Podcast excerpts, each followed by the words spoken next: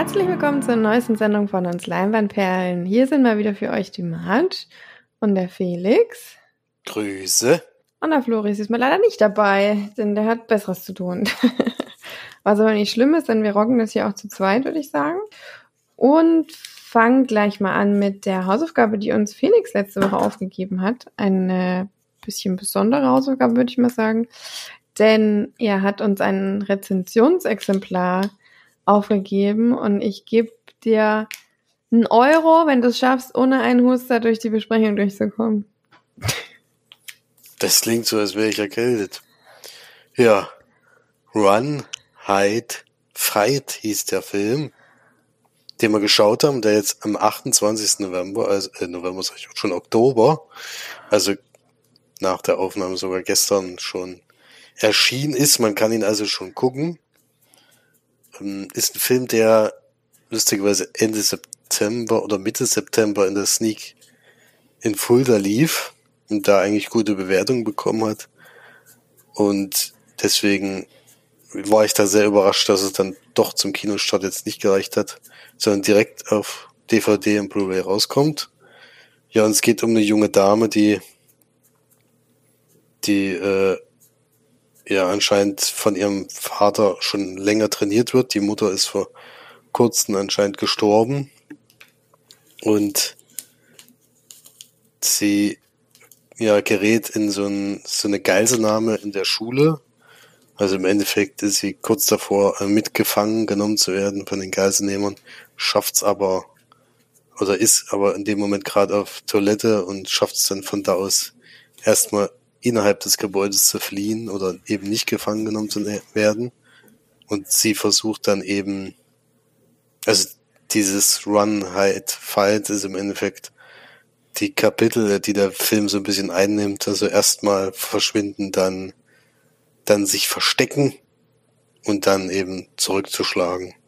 So kann man es eigentlich am besten zusammenfassen. Zwischendurch versucht sie noch ein paar andere Leute rauszuholen, vor allen Dingen die Leute zu warnen äh, der entscheidende Punkt ist, glaube ich, noch relativ am Anfang, wo sie aus der Schule rauskommt und eigentlich wegrennen könnte und damit in Sicherheit wäre und sich aber dann entscheidet, zurückzugehen äh, und zu helfen.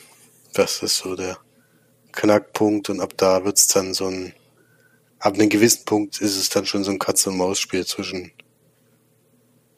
äh, den Geiselnehmern und ihr, so ein bisschen hin und her. Ja. So kann man es am besten zusammenfassen, denke ich. Wie hat's dir denn gefallen? ähm, naja. ich will jetzt den Film nicht so arg schlecht reden oder so. Ich fand den am Anfang tatsächlich doch schon sehr interessant. Und irgendwann hat er bei mir ziemlich umgebrochen, also spätestens als dieser, wie hieß der, Tris, Tristan oder so, dieser Tristan da, so ins, ins ähm, Vorderlicht kam, denn dieser, ich sag mal, Oberboss von diesen, von diesen Amoklauf ähm, war mir viel zu blass, viel zu klischeehaft. Ich muss sagen, dass die allermeisten Charaktere, die dort gezeigt wurden, zu 100% Klischee waren. Also selbst die, das Mädel, was sich da so durchkämpft, ist ähm, eigentlich völlig sinnlos, sich da in irgendwelche ähm, gefährlichen Situationen begibt die ganze Zeit, wo man auch denkt, ja, sie ist ein bisschen selbstmordgefährdet auch irgendwo. Kann ja vielleicht auch sein durch den Verlust, den sie vorher hatte, aber für mich einfach irgendwo nicht passend. Fand sie auch unglaublich unsympathisch tatsächlich, was ähm, ich dann auch sehr merkwürdig fand, weil sie ja eigentlich die Heldin ist und was sie tut in dem ähm, in dem Film ist ja auch sehr sehr gut oder sehr wichtig, aber ich dadurch, dass ich nicht greifen konnte irgendwo, fand ich es eben nicht passend und sie in ihrer Art eben einfach auch eben ich konnte mit ihr nicht sympathisieren tatsächlich und die anderen Charaktere waren mir auch zu, es ist, ist nicht so runtergeschrieben und irgendwie überhaupt nicht passend für so ein sensibles Thema. Und da kann man, glaube ich, schon auch sagen, dass der Film, finde ich zumindest, viel, viel, viel zu explizit ist in so vielen Dingen. In, also da werden Jugendliche erschossen und da wird draufgehalten und da spritzt das Blut und gehen Bomben hoch und sonst was und man sieht wirklich einiges. Ähm, und da gab es vorher nicht mal eine Triggerwarnung. Und das fand ich schon, also dafür, dass sie es dann doch so explizit zeigen, was ich auch unnötig fand, ähm, fand ich das schon nicht, also finde ich nicht so passend einfach für so einen doch, was das Thema angeht, sehr, sehr sensiblen Film. Ähm. Und ja, es ging mir auch ein bisschen zu lang, muss ich sagen. Es ist, ähm, auch wieder eine völlig unnötige Liebesgeschichte dabei. Und die Mutter, die da so ihre, ja, ihr, wie nennt man das denn, ihre Erscheinung immer ist, die sie da nebenbei hat, fand ich auch, die hätte man eigentlich komplett weglassen können. Das war sehr unnötig und ich weiß, sie sagt dann ähm, Run, Hide und Find was ja dann der Titel der, des Filmes ist, aber das hat's mir da jetzt nicht unbedingt das besser gemacht. Und ja, ich fand manche Dinge einfach auch ein bisschen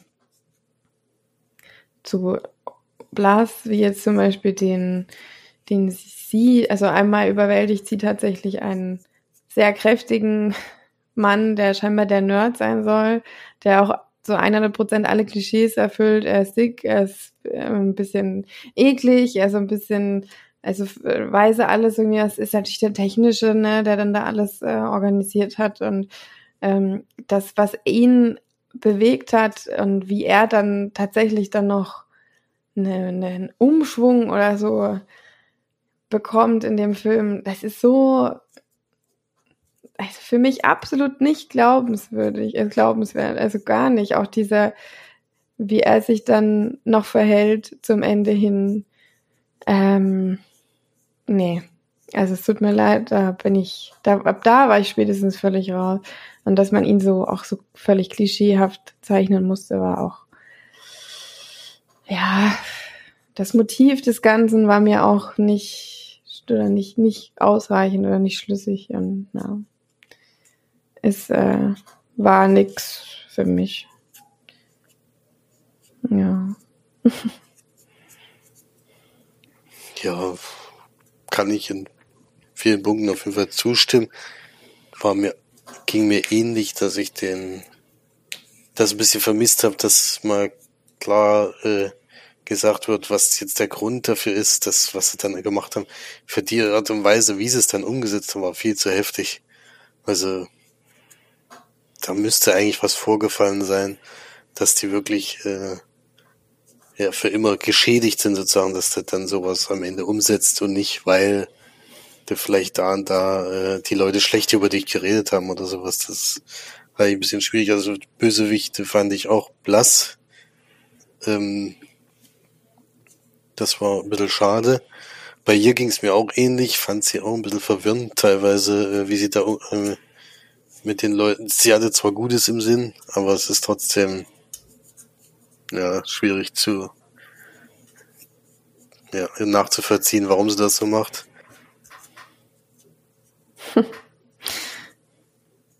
aber ansonsten habe ich häufiger gelesen und damit kann man es, glaube ich, auch so ein bisschen vergleichen. Es wäre so dieses Stirb langsam in der Schule. Ja, das habe ich die ganze Zeit gedacht. Ich habe die, das die ganze Zeit gedacht, obwohl die am Anfang durch diesen Lüftungsschacht da. Lüftungsschacht ist drin, dann ist sie ja irgendwann so verletzt und hubbelt auch so ein bisschen wie ja, genau. John McClane. Also es geht schon so in die Richtung. Ich glaube, es soll schon eine Hommage daran sein. Da fand ich es auch wieder ganz, ganz in Ordnung eigentlich. Das ja, aber Thema nicht in dem Setting. Also es tut mir leid, das machst du nicht halt in dem Setting. Falsch gewählt. Da hätte ein bisschen mehr auch Sozialkritik oder Kritik an dem Schulsystem oder was für sich drin sein müssen. Weil wenn sie in den USA spielt, da ist ja nun mal das ein, ein Problem, was leider äh, schon öfters vorgekommen ist, weil eben auch Waffen äh, ist gar nicht so schwer ist, an Waffen und sowas ranzukommen. Das wird da, glaube ich, einmal in einem Satz. Einer, ja, einmal sagt das ganz kurz. wie einfach das gewesen ist, um da ranzukommen, aber es wird eben dann überhaupt nicht mehr aufgegriffen. Also wenn man so einen Film macht, müsste man, glaube ich, auch auf sowas mit eingehen. Da kann, kann das nicht einfach nur so am Rande erwähnt werden, sondern das ist ja wirklich ein Riesenproblem in den USA. Und das hätten sie auf jeden Fall noch mit aufgreifen müssen. Ja, ich finde auch, dass diese ganze, naja, also diese, diese ganze Thematik viel zu, dafür, dass das so schlimm ist und so unfassbar traumatisierend sein kann, auch für, für die Leute, die da dabei gewesen sind und so weiter, das, und das sind ja nicht wenige, das ist ja das Traurige, es sind ja nicht wenige, die, denen das passiert ist. Und ähm, ja, ich fand den Film irgendwie ein bisschen unpassend. So äh, im Allgemeinen tatsächlich. Er ähm, nimmt das Thema halt nicht so ernst, wie man sich vielleicht wünschen würde. Das wäre, hätte dem Film gut getan, äh, das Thema noch ein bisschen ernster zu nehmen. Und ich finde, sie hätten es in dem, äh, in dem Sinne schon so machen können, wie sie es jetzt gemacht haben. Allerdings hätten sie dann dieses explizite und diese vielen, vielen Tote, also wenn man das ja mal sich überlegt, wie viel da gestorben sind, auch gerade am Anfang, wie als die Verbrecher oder die, die Bösen quasi dann ähm, reingekommen sind, sag ich mal, und da es losging, das ist schon ja, ein bisschen zu krass gewesen, fand ich. Und äh, wenn sie das Ganze gemacht hätten, wie so, also ähnlich wie bei Stirb langsam, wo ja eigentlich, geht da überhaupt jemand drauf? Also die eine bekannte Person, die drauf geht. ähm, nee, es geht schon, also es oder die so Bösen halt, aber geht da ein, also jemand, der, der, das war ja eigentlich nur eine Geiselnahme, oder? Ich bin mir gerade total unsicher, ob da am Anfang, ob die da welche ermordet haben. Die haben doch nur die als Geiseln genommen. Die, die unten beim Eingang sitzen, die haben sie alle erlegt. Aber ansonsten, also die Security-Leute man die dann, mm. Sicherheitsleute. Aber oben hatten sie doch dann, glaube ich, naja, also wenn sie es so ähnlich gemacht hätten, dass vielleicht sehr erwachsen, die auch nicht so wichtig sind, äh, dass die vielleicht, naja, nicht unbedingt, aber dass man das halt so umgesetzt hätte, wie dass die, die, die Jugendlichen oder Kinder dann vielleicht nicht unbedingt gestorben wären, ne? Äh, und vor allem so explizit einfach, ähm, dann wäre es vielleicht in dem Setting auch okay gewesen. Ne? Aber so, ja. Es war auf jeden Fall ein paar Sachen auch gut ausgedacht, dass, dass sie sich sozusagen einen Plan überlegt haben, wie sie so lang wie möglich äh, die Polizei und sowas raushalten können. Das war äh, also die sind nicht so blöd vorgegangen wie jetzt, wie es in anderen Filmen halt ist, sondern sie haben sich schon was dabei gedacht, auch wenn es natürlich äh, nicht positiv ist, was sie da gemacht haben, sondern aber die gehen nicht so vor wie so die üblichen üblichen Verbrecher sozusagen, sondern haben sich schon was dabei gedacht. Äh, und es ging schon immer eine Gefahr von ihnen aus. Also es war so, dass es bei mir schon zur für Anspannung gesorgt hat. Das ist eigentlich bei Actionfilmen oder bei sowas eigentlich nicht mehr der Fall. Aber da hatte man schon Befürchtung, dass äh, wenn man nur was Falsches sagt oder nur aufsteht oder was weiß ich, irgendwas, dass da jederzeit noch jemand äh, erschossen werden kann. Das äh, hat schon Wirkung bei mir gezeigt. dass das Szenario ist schon noch eins, äh, was einen unter Anspannung hält, wenn man das guckt. Ja, aber eher Szenario, oder? Also wenn du jetzt mal überlegst und du würdest diese Charaktere umsetzen in, in dass es Erwachsene sind, äh, in einem Actionfilm, dann würdest du doch sagen, oh, das haben wir ja schon zehnmal gesehen. Der Typ, der durchgeknallt ist, der, der schizophren ist, sich da äh, von irgendwelchen Stimmen leiten lässt, der dann dann noch Symbole sieht und der verliebt ist in den Boss und so weiter und sich untertänig. Und die knallharte Frau, die da natürlich äh, für alles andere sorgt und sich da ähm, auch von niemandem was sagen lässt und die ja, und dann der Typ, der halt völlig übergeschnappt ist und sich ähm, nur nach irgendwelchem Fame lechzt und äh, sich da quasi wie Art, fast Art von, von Joker irgendwie benimmt. Ähm, da hätte man dann, glaube ich, schon in einem, in einem anderen Setting gesagt, hm, das kennen wir jetzt schon, ne? ich habe ein bisschen das Gefühl, dass so diese Beklemmtheit wirklich darüber kam, dass es eine Schule ist. Ja, das auf jeden Fall. Ähm, aber es hätte vielleicht auch was anderes, also ich weiß jetzt nicht genau, was, was man jetzt als Alternative nehmen könnte, aber ich glaube überhaupt dieses in Schach halten und dass du, dass von außen eben erstmal keine Hilfe kommt, das ist schon, ja gut, jetzt in so einem üblichen Actionfilm hätte es wahrscheinlich jetzt nicht geklappt, aber dadurch, dass eben auch noch so junge Leute sind, ist es halt immer äh, sehr große Anspannung dabei, muss ich schon sagen. Aber ja, kein herausragender Film, aber ich finde trotzdem, dass man, äh, wenn man jetzt das Szenario ein bisschen außer Acht lässt oder da jetzt nicht so empfindlich ist oder sowas, dann und einen Stirb langsam einen kleinen Klon haben will mit einer jungen Dame, dann kann man den schon mal gucken.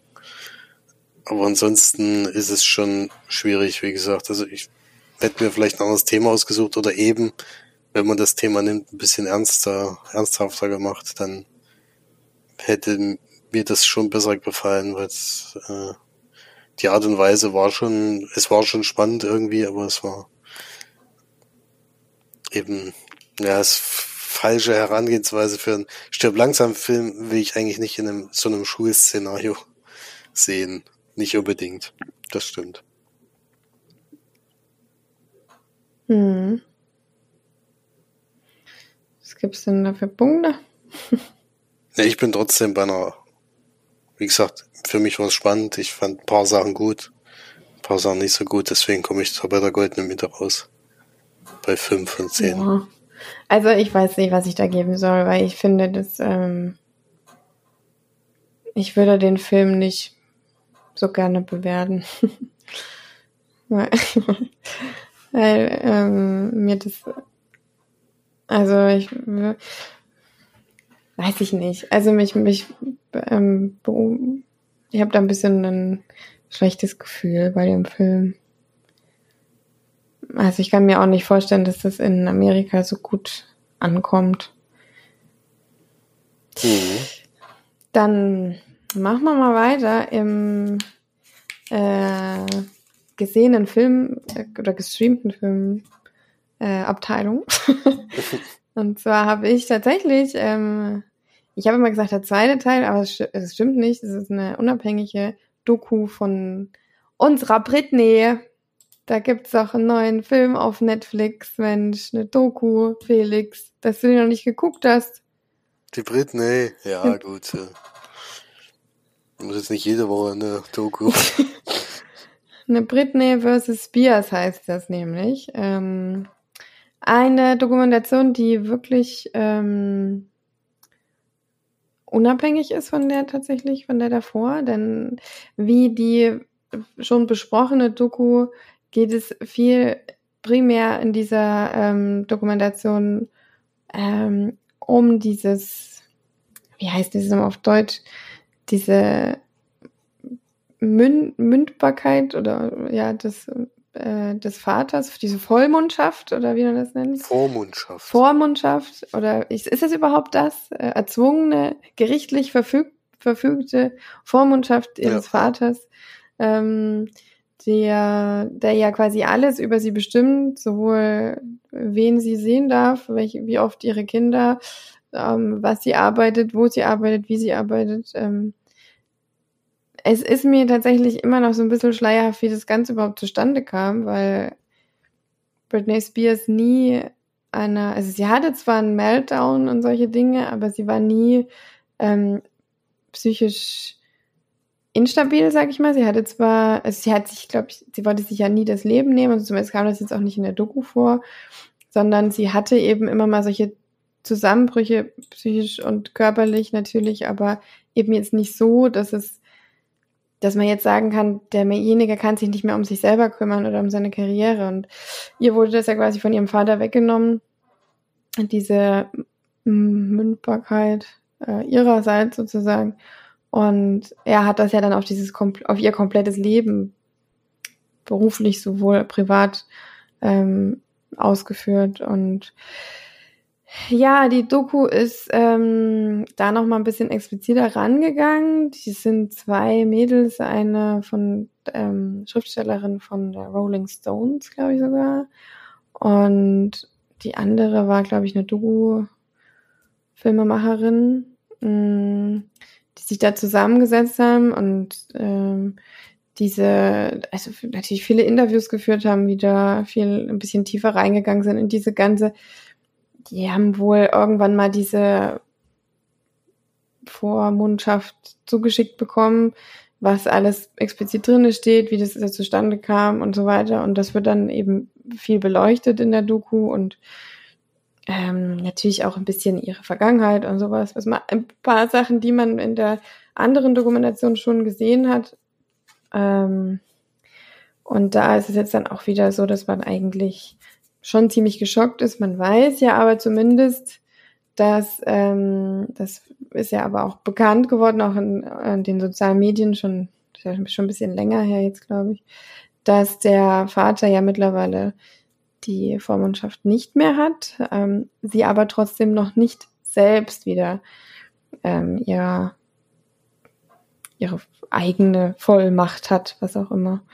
Ähm, sondern das ist immer noch, aber mittlerweile immerhin eine externe, eine externe Person, womit sie ja auch tatsächlich selber auch einverstanden ist, weil sie eben sagt, dass ähm, wenn es von den Ärzten und so weiter noch nicht 100% ein Go gibt, dass sie dann eben solche Dinge dann doch auch gerne lieber abgibt.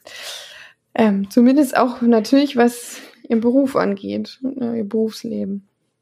Dass man da ins Private so reingreifen kann, ist wirklich sehr verwunderlich, muss ich sagen. Also beruflich kann ich ja vielleicht noch sehen, dass man äh, ähm, verstehen, dass man eben sagt, ähm, man will jetzt die Karriere retten und es soll jetzt nicht dann alles bergab gehen und so weiter. Ich meine, die verdient ja scheinbar immer noch Millionen, Milliarden teilweise durch diese ganzen Las Vegas Shows und Merchandise und was auch immer. Die ist ja immer noch unglaublich, aber natürlich nicht zu vergleichen mit damals. Ne? Also wenn man solche Filmchen von ihr damals sieht, so wie sie da so lustig rumgehüpft ist und immer gut gelaunt war, so ein Sunny Girl, kann ich schon verstehen, dass du ein Kissen von ihr hattest, Felix. ja, ist ansehnlich, kann man jetzt schon sagen, dass er das ja. war. Ja. Und ähm, sie war ja auch eine, auch, sie war ja auch sympathisch und so. Eben das, haben sie immer so Girl ähm, next door sozusagen, so wie man sich gerne vorstellt, Liebe und lacht immer ganz viel und kann auch noch kurz singen und tanzen. Und man hat ja auch gemerkt, das merkt man auch in der Doku wieder, dass ihr das auch wirklich Spaß macht. Ne? Also sie ist wirklich da, was so das Singen und Tanzen und das Performen angeht, das, da hat sie richtig Bock drauf und das merkt man auch immer noch, finde ich ähm, mit Fans und so weiter, dass sie das, dass das eigentlich so ihr Ding ist. Ähm, ja, und die Doku ist eher so, muss man nicht gucken. Also wenn man jetzt die da vorgeschaut hat, das geht halt noch mal ein bisschen tiefer in die Thematik rein und auch viel mehr in diese Vormundschaft und so weiter. Und ähm, aber was die da jetzt aufdecken und so weiter, das ist schon manchmal, denkt man sich schon, hm, ist sehr merkwürdig alles.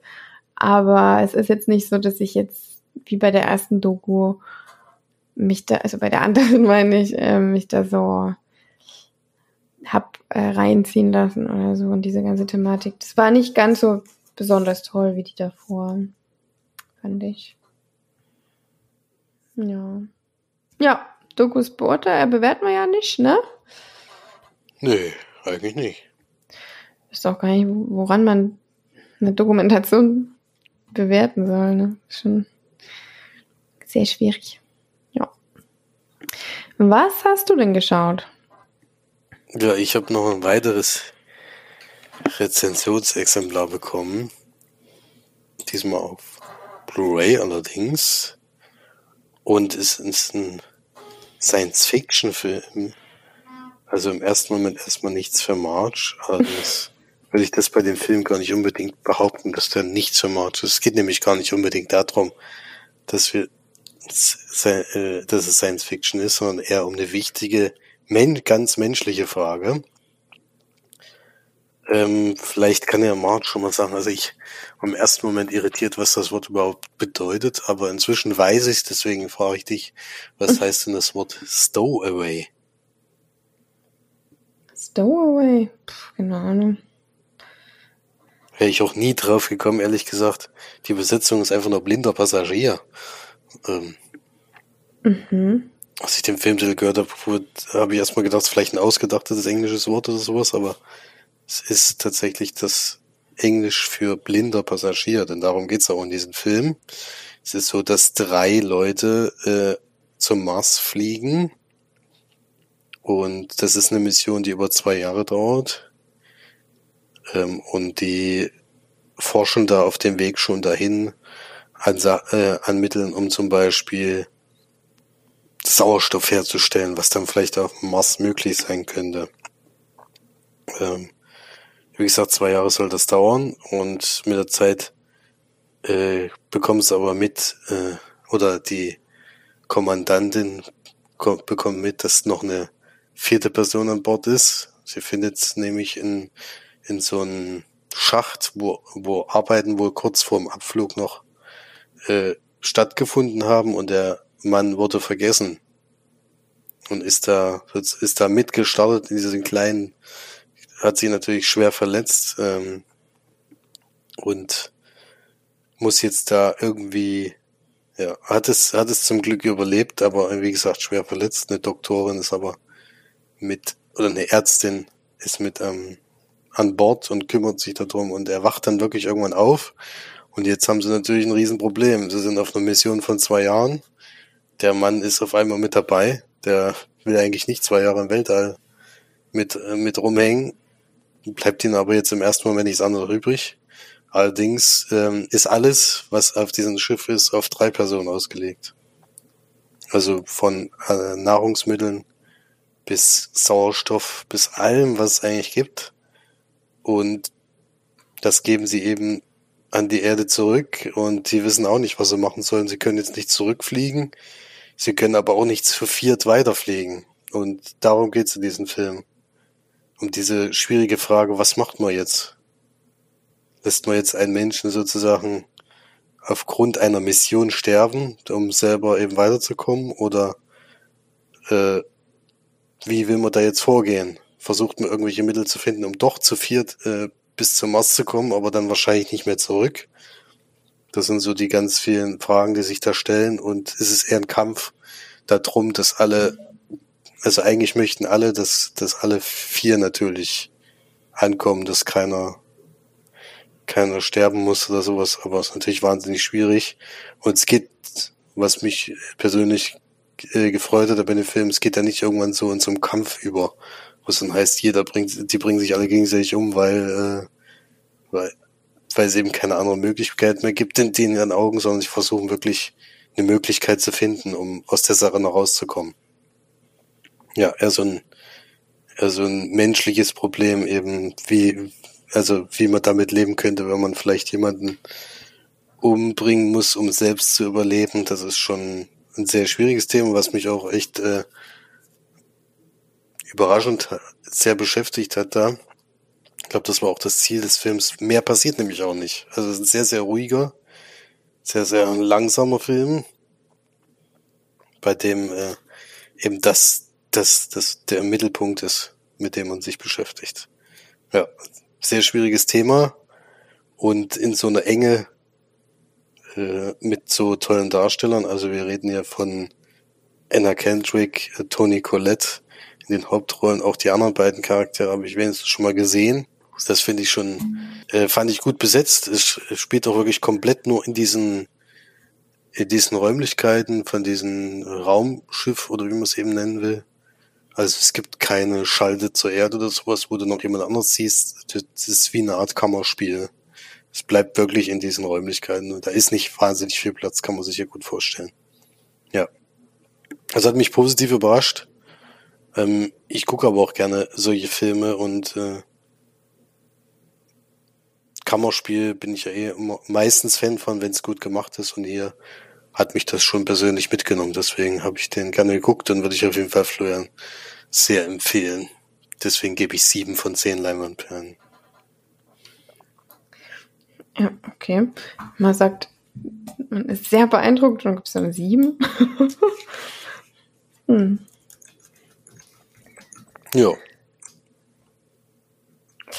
Gut, äh, ich habe noch einen Film geschaut mit unserer lieben Frau Mama tatsächlich. Ähm, ähm, auf Empfehlung unseres jüngsten Bruders, der The Greatest Showman geschaut hat und gesagt hat, dass er den gut fand.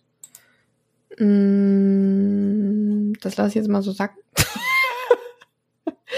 nee, Quatsch. Ein Film, der ist ja jetzt schon äh, wahrscheinlich schon ewig oft besprochen, von 2017, mm, mit unter anderem Hugh Jackman natürlich, Zac Efron ist mal wieder dabei, dann Michelle Williams. Auf jeden Fall eine große Besetzung und ich meine, Hugh Jackman singen und tanzen, das ist schon auch was Besonderes auf jeden Fall. Im Film an sich kann man, glaube ich, sehr schön zusammenpassen. Geht es um einen ähm, der tatsächlich, ich glaube, das Bruder auf Begebenheit, ne? Ist das nicht so? Ähm, er spielt auf jeden Fall P.T. Barnum, glaube ich, der äh, mal so ganz große Visionen hat von äh, eigentlich möchte er gerne im Mittelpunkt stehen, die, die Menschen unterhalten und ähm, kauft zuerst tatsächlich äh, auf eigene Faust eine, ein Museum, wo es aber ähm, zwar außergewöhnliche, aber doch ein bisschen eher belanglose Großtiere, ausgeschöpfte Tiere und so weiter ähm, ausstellt, was nicht ganz so zündet. Und dann hat seine Tochter doch eine Idee und sagt zu ihm, wie wär's denn, wenn du ähm, in deinem Museum für Kuriositäten auch lebendige Dinge hast? Und dann kommt er drauf, sich in, ich weiß gar nicht, wo das ist, wahrscheinlich New York wieder, ähm, sich da quasi eine umzuschauen und besondere, besonders schwere, besonders verrückte Menschen, große, sehr kleine, ähm, sehr dicke, sehr ähm, talentierte ähm, Leute zusammen zu glauben sozusagen und äh, eine Art, also er ist quasi dann der Erschaffer des Zirkus. Mm, und das geht natürlich dann irgendwann auch durch die Decke und hat dann damit sehr, sehr viel Erfolg. Irgendwann ähm, schafft er noch Zac Efron mit an, der da quasi ein bisschen Investor und der Vermittler zwischen ähm, äh, der High Society und dem normalen Volk sein soll, der quasi dann die, die Prominenz mit in den Zirkus bringt. Und ähm, ja, irgendwann kommt dann noch äh, eine englische, glaube ich, ähm, Sängerin, oder nee, ich glaube, die sollte sogar aus Norwegen sein oder aus Skandinavien, die dann so ein bisschen so diesen, diesen Flow ähm, von ihm so ein bisschen rausnimmt, sag ich mal, unbeabsichtigt, denn sie ist eine der bekanntesten Sängerinnen und er lässt dann quasi sie als Haupt Hauptattraktion auftreten und das Ganze geht auch wieder durch die Decke und damit geht er dann auf Tour. Und das Ganze ähm, läuft aber nicht ganz so, wie er das möchte, oder wie es, wie es hätte sein sollen. Und ja, gibt es natürlich noch einen großen Showdown und ganz viel Lieder und Singen und ganz viel Frohsinn. und ja, ist halt ein Musical, ne? Ähm, ich bin nicht der größte Fan von Musicals. Hat, ist mir jetzt hier auch wieder bestätigt worden. Ich finde ihn ganz okay. Ich ähm, finde, dass der äh, jetzt nicht überkitschig ist oder überdramatisch oder kann man mal so ganz gut nebenbei weggucken. Hm, muss man aber auch nicht. Und ist jetzt nicht mein, mein neuer Lieblingsfilm, auch nicht mein neues Lieblingsmusical. Und fand das jetzt mal ganz in Ordnung, das zu schauen. Und ähm, manche Lieder fand ich auch sehr schön, muss ich auch sagen. Manche Darbietungen auch ganz okay, aber nichts, was jetzt so wirklich herausgestochen hat. Es ist ja dieses This Is Me Lied, hat er sogar, glaube ich, einen Oscar gewonnen. Oder hat, hat er nominiert, weiß nicht mehr. Ähm, und das ist ja dann auch total durch die Radios gelaufen und fand ich damals schon nicht so toll und jetzt beim Film fand ich jetzt auch nicht so überragend. Aber fand ich andere Lieder tatsächlich besser. ja. Ähm, hast du den geguckt? Ich habe den nicht geguckt, nee. Hätte mich jetzt auch ein bisschen gewundert, muss ich ehrlich sagen. Bei Musicals bin ich tatsächlich raus. Mhm. Also es gibt schon, ich meine, La La Land ist schon ein schöner Film, vor allem aber eben auch durch dieses Zusammenspiel zwischen Ryan Gosling und Emma äh, Stone. Nee. Doch. Emma Stone, ne? Ja. Ja. Ähm, und weil es eben auch ein bisschen lustig ist, teilweise. Nimmt sich nicht ganz so ernst. Kann man bei dem Film jetzt nicht so sagen. Ja, ist für mich auch eine Durchschnittswertung, so 5 von 10. Nix Besonderes, ne? Mhm.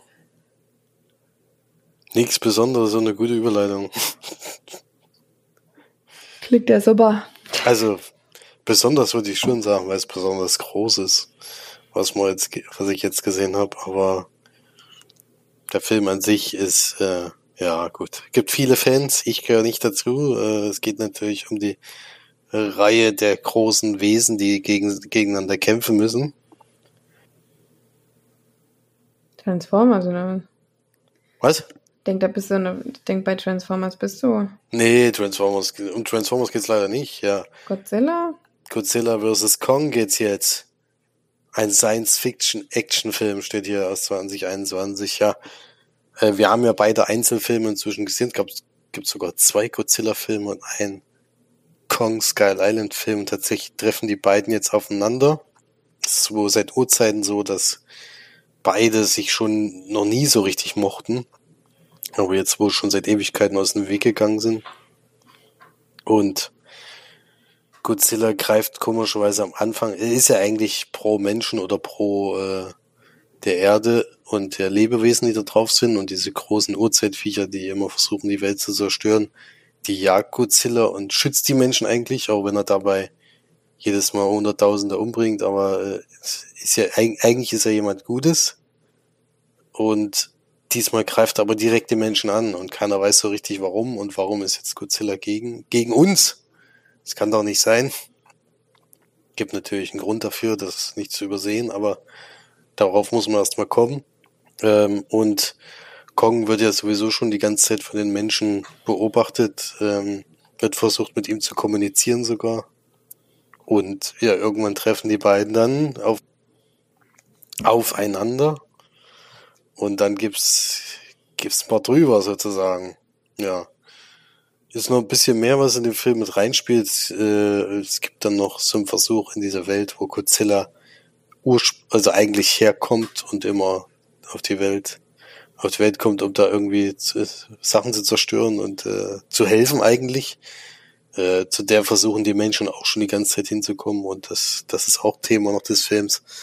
Aber ansonsten muss man schon ehrlich sagen, bei diesen Monster, äh, Monsterfilmen, Riesenviecher, die für viel, viel Zerstörung und alles sorgen, da geht's tatsächlich nicht drum, ob es da irgendwie eine Story gibt oder man da irgendwas verfolgen muss. Da weiß man einfach, dass Quatsch ist. Und das Ganze drumherum, die Menschen sind eigentlich auch in solchen Filmen nicht die Personen, die jetzt erstens die mega sympathisch sind oder die jetzt großartig Screentime bekommen, sondern es geht tatsächlich um diese Schlachten. Das ist eigentlich das, was man in so einem Film sehen möchte. Ähm, und die sind auch ordentlich gemacht. Also die zwei geben sich schon ordentlich auf die Mütze und es kommt dann auch noch ein paar andere Wesen hinzu, um es noch ein bisschen abwechslungsreich zu machen. Aber insgesamt muss man schon sagen, diese Monsterfilme, die geben mir eigentlich exakt wenig. Ich finde, das hat immer ein paar Schauwerte, weswegen ich mir das noch angucke. Ähm, aber am Ende frage ich mich jedes Mal, warum ich mir den kompletten Film da immer angucke, weil das zwischendrin ist schon immer alles. Also die anderen Charaktere und sowas, da ist einfach nur zusammengekleistert, um irgendwie diese zweite halt nicht anderthalb Stunden lang die ganze Zeit nur Action und auf die Mütze geben kannst, musst halt irgendwas zwischendrin noch machen, um für ein bisschen Erholung zu sorgen, aber dieses ja, dieses Verschwörungsding da aufdecken und wir wollen da hinreisen und was weiß ich alles, das ist alles so belanglos. Das hat eigentlich, äh, im Endeffekt geht's tatsächlich nur um die Action-Szenen und die sind okay, der Rest nicht, deswegen ist das auch kein Film, den man gucken muss. Äh, tatsächlich von mir nur vier von zehn Leinwandperlen. Also da gibt's viele Fans von. Äh, die mögen diese Filme, die mögen vor allem die neue Verfilmung. Das ist ja oft nicht der Fall. Deswegen anscheinend machen sie schon was richtig. Die ganzen Fans von damals sind jetzt auch wieder angetan. Äh, deswegen, für die ist es auf jeden Fall was, also anscheinend. Deswegen sollen die sich daran erfreuen. Für mich bleibt es immer noch ein bisschen Action mit viel Blödsinn. Na da. Sind wir ja durchgekommen schon. Ruckzuck. Rucki zucki. Ja, für euch wird es ja dann spannend nächste Woche, denn ihr seid ja wahrscheinlich beide im äh, nordischen Filmtagen-Game. Wir wollen es durchspielen auf jeden Fall, ja. Äh, ja, diesmal wahrscheinlich eher nicht. Diesmal nicht durchspielen, ja aber wir wollen auf jeden Fall was gucken. Mal gucken. Ich bin sehr gespannt, was, was dieses Jahr auf uns wartet. Ja. Leider streamen sie ja nicht außerhalb von Deutschland, deswegen ist es für mich nicht möglich, was zu gucken, ähm, zumindest vor den nordischen Filmtagen nicht. Deswegen ist es höchstwahrscheinlich auch der Fall, dass ich dann äh, die nächsten zwei Mal nicht da bin. Denn nächste Woche weiß ich jetzt gar nicht, ob ihr da schon überhaupt einen macht oder ähm, über die nordischen Filmtage schon sprecht. Die Woche danach redet er ja dann auf jeden Fall wahrscheinlich über die Filme, die ihr gesehen habt. Und ähm, da wäre ich ja dann fehl am Platz, sag ich mal so. ich habe ja dann. Ich schätze mal aber auch in Amsterdam hast du auch Besseres zu tun, als Filme zu gucken. Da habe ich deutlich Besseres mehr zu tun, obwohl ich mir auch vorgenommen habe, eventuell mal dort ins Kino zu gehen, denn da läuft ja alles in OV. Tatsache, ja. Das ist ja ein Träumchen für mich. Und ähm, ja, sonst gucke ich mal, was sich da noch so machen lässt. Mm, wird auf jeden Fall cool. Ähm, ich schicke euch alle liebe Grüße dann äh, von Amsterdam beim nächsten Podcast, wenn er online geht. Und ja. Ich würde sagen, dann haben wir es heute mal kurz und knackig. Rugi Zugi, ist ja nicht schlecht. Ähm, haben wir es geschafft. Und wir hören uns dann wahrscheinlich in drei Wochen und du hast, du wirst gehört dann wahrscheinlich nächste Woche. Gucken wir mal. Gucken wir mal, genau. Dann bleibt schön gesund, geht ins Kino und bis dahin. Tschüss. Tschüss.